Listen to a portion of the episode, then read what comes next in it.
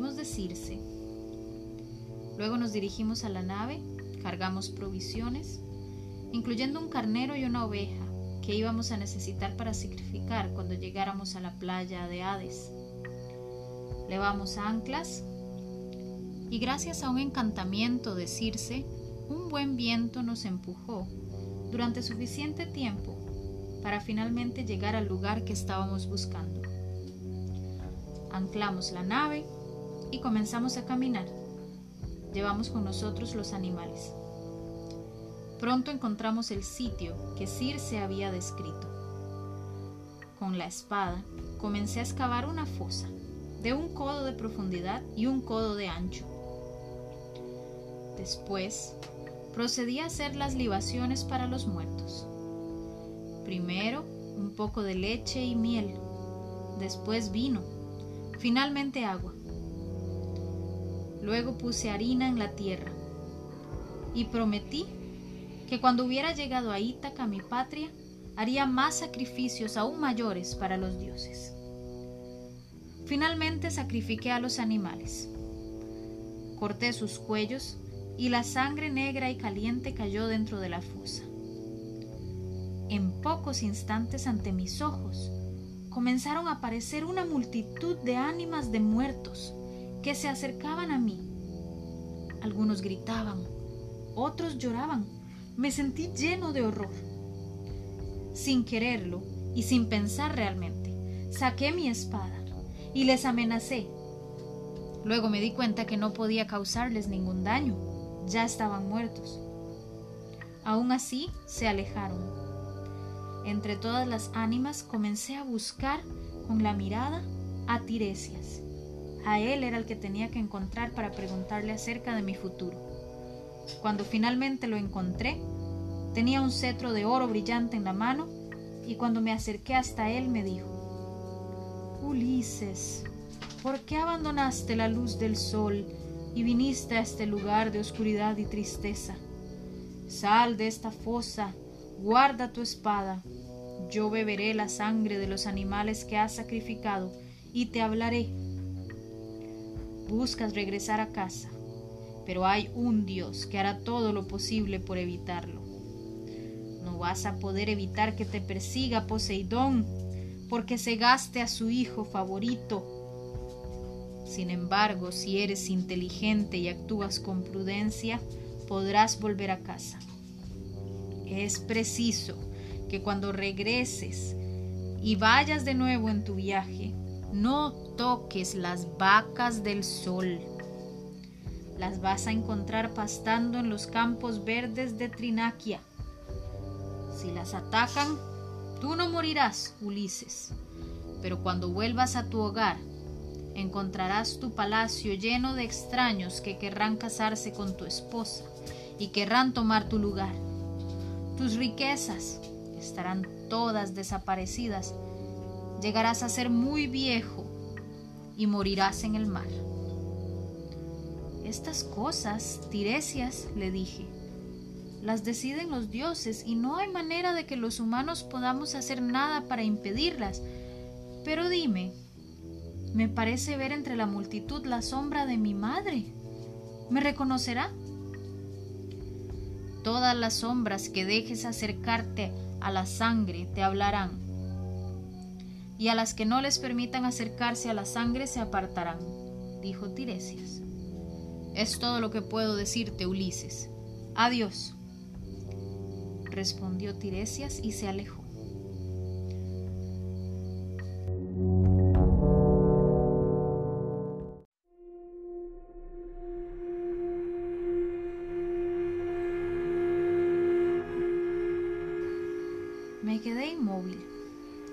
Sintiendo una profunda tristeza y dolor en mi corazón, esperando a que mi madre o su sombra se acercara a la fosa y bebiera la sangre.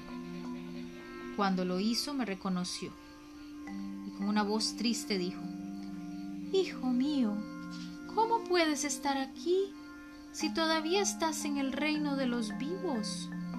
¿Por qué aún no has regresado a tu hogar?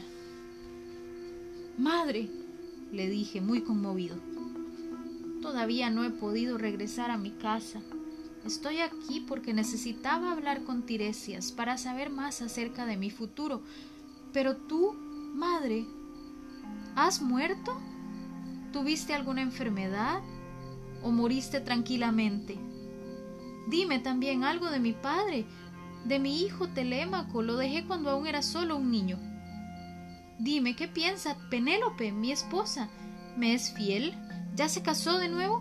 ¿Me está esperando? Oh, no, dijo mi madre. Penélope permanece fiel y pasa todos sus días y sus noches llorando por ti. Tu hijo vive, es un joven príncipe y nadie le ha quitado nada hasta ahora. Tu padre está siempre en los campos, como un campesino sencillo, humilde, pero se consume pensando en ti, te extraña, anhela tu regreso. Y yo Oh, hijo mío, he muerto de dolor porque no has regresado. Madre mía, dije tratando de abrazarla. ¿Por qué te alejas cuando trato de abrazarte? No, no me alejo, dijo ella. Pero lo que queda de mí es solo esta ánima. Es como una sombra que no puedes tocar ni sentir. Y así hablamos, y las sombras de muchas mujeres se acercaron a la fosa se amontonaban tratando de beber la sangre de los animales sacrificados y poder contarme así sus historias, hasta que tuve que sacar mi espada de nuevo y amenazarlas para que se tranquilizaran y pasaran una por una.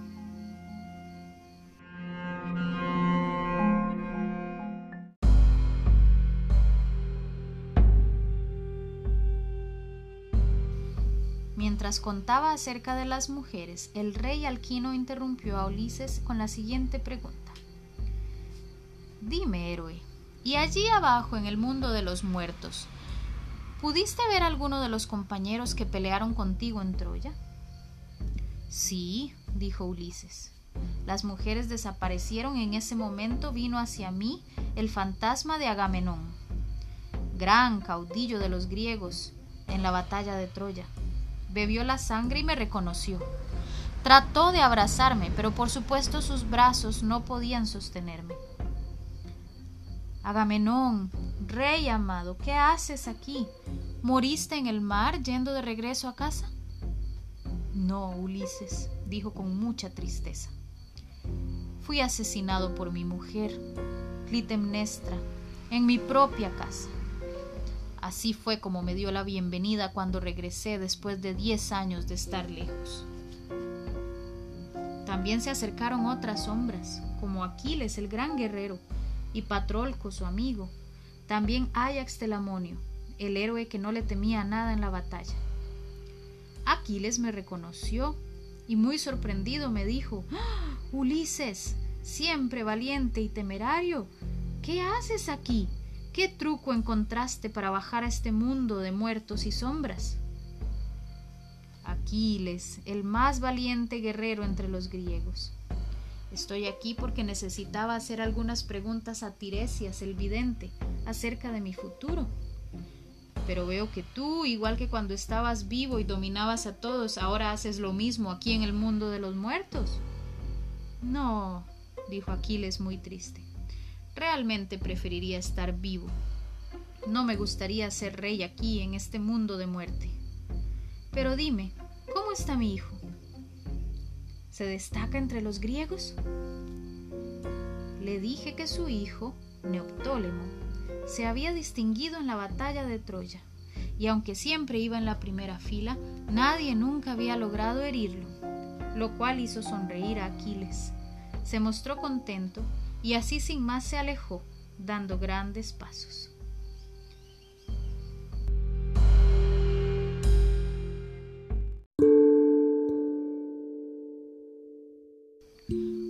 Hubo otras ánimas que también se acercaron y quisieron hablar conmigo, excepto la de Ajax Telamonio. Yo lo dejé a él muy irritado cuando estaba vivo, porque fue a mí y no a él a quien le regalaron las armas de Aquiles como premio después de la batalla de Troya. Ajax al parecer seguía resentido por esto, así que pasó de largo y ni siquiera me miró. Pero no pude contenerme y le grité Ajax Telamonio, ¿aún después de la muerte continúas alimentando rencores contra mí por las armas de Aquiles? Pero ni siquiera me miró, no me respondió y siguió de largo sin ni siquiera mirarme. Después de Ajax vi pasar a algunos de los hijos de Zeus. Vi a Minos, convertido después de morir en juez del Hades. Vi a Tántalo, que castigado por su padre estaba condenado a no poder beber ni comer, aunque estuviese frente a un lago de agua fresca y cerca de muchísimos deliciosos frutos. Cada vez que trataba de tocar el agua, ésta desaparecía, y si trataba de tomar los frutos, el viento se los llevaba hacia el cielo, antes que pudiera dar ni siquiera un bocado. También vi al desdichado Sísifo, que empujaba una enorme roca hacia la cima de un cerro, y cuando ya estaba a punto de alcanzar la cima, la piedra se resbalaba y caía rodando, y él debía comenzar de nuevo a empujarla una y otra vez hacia la cima. Delante de aquel montón de muertos vi muchos espíritus más, pero llegó el momento en que el horror me trastornó tanto que necesité salir de allí y regresar a la nave.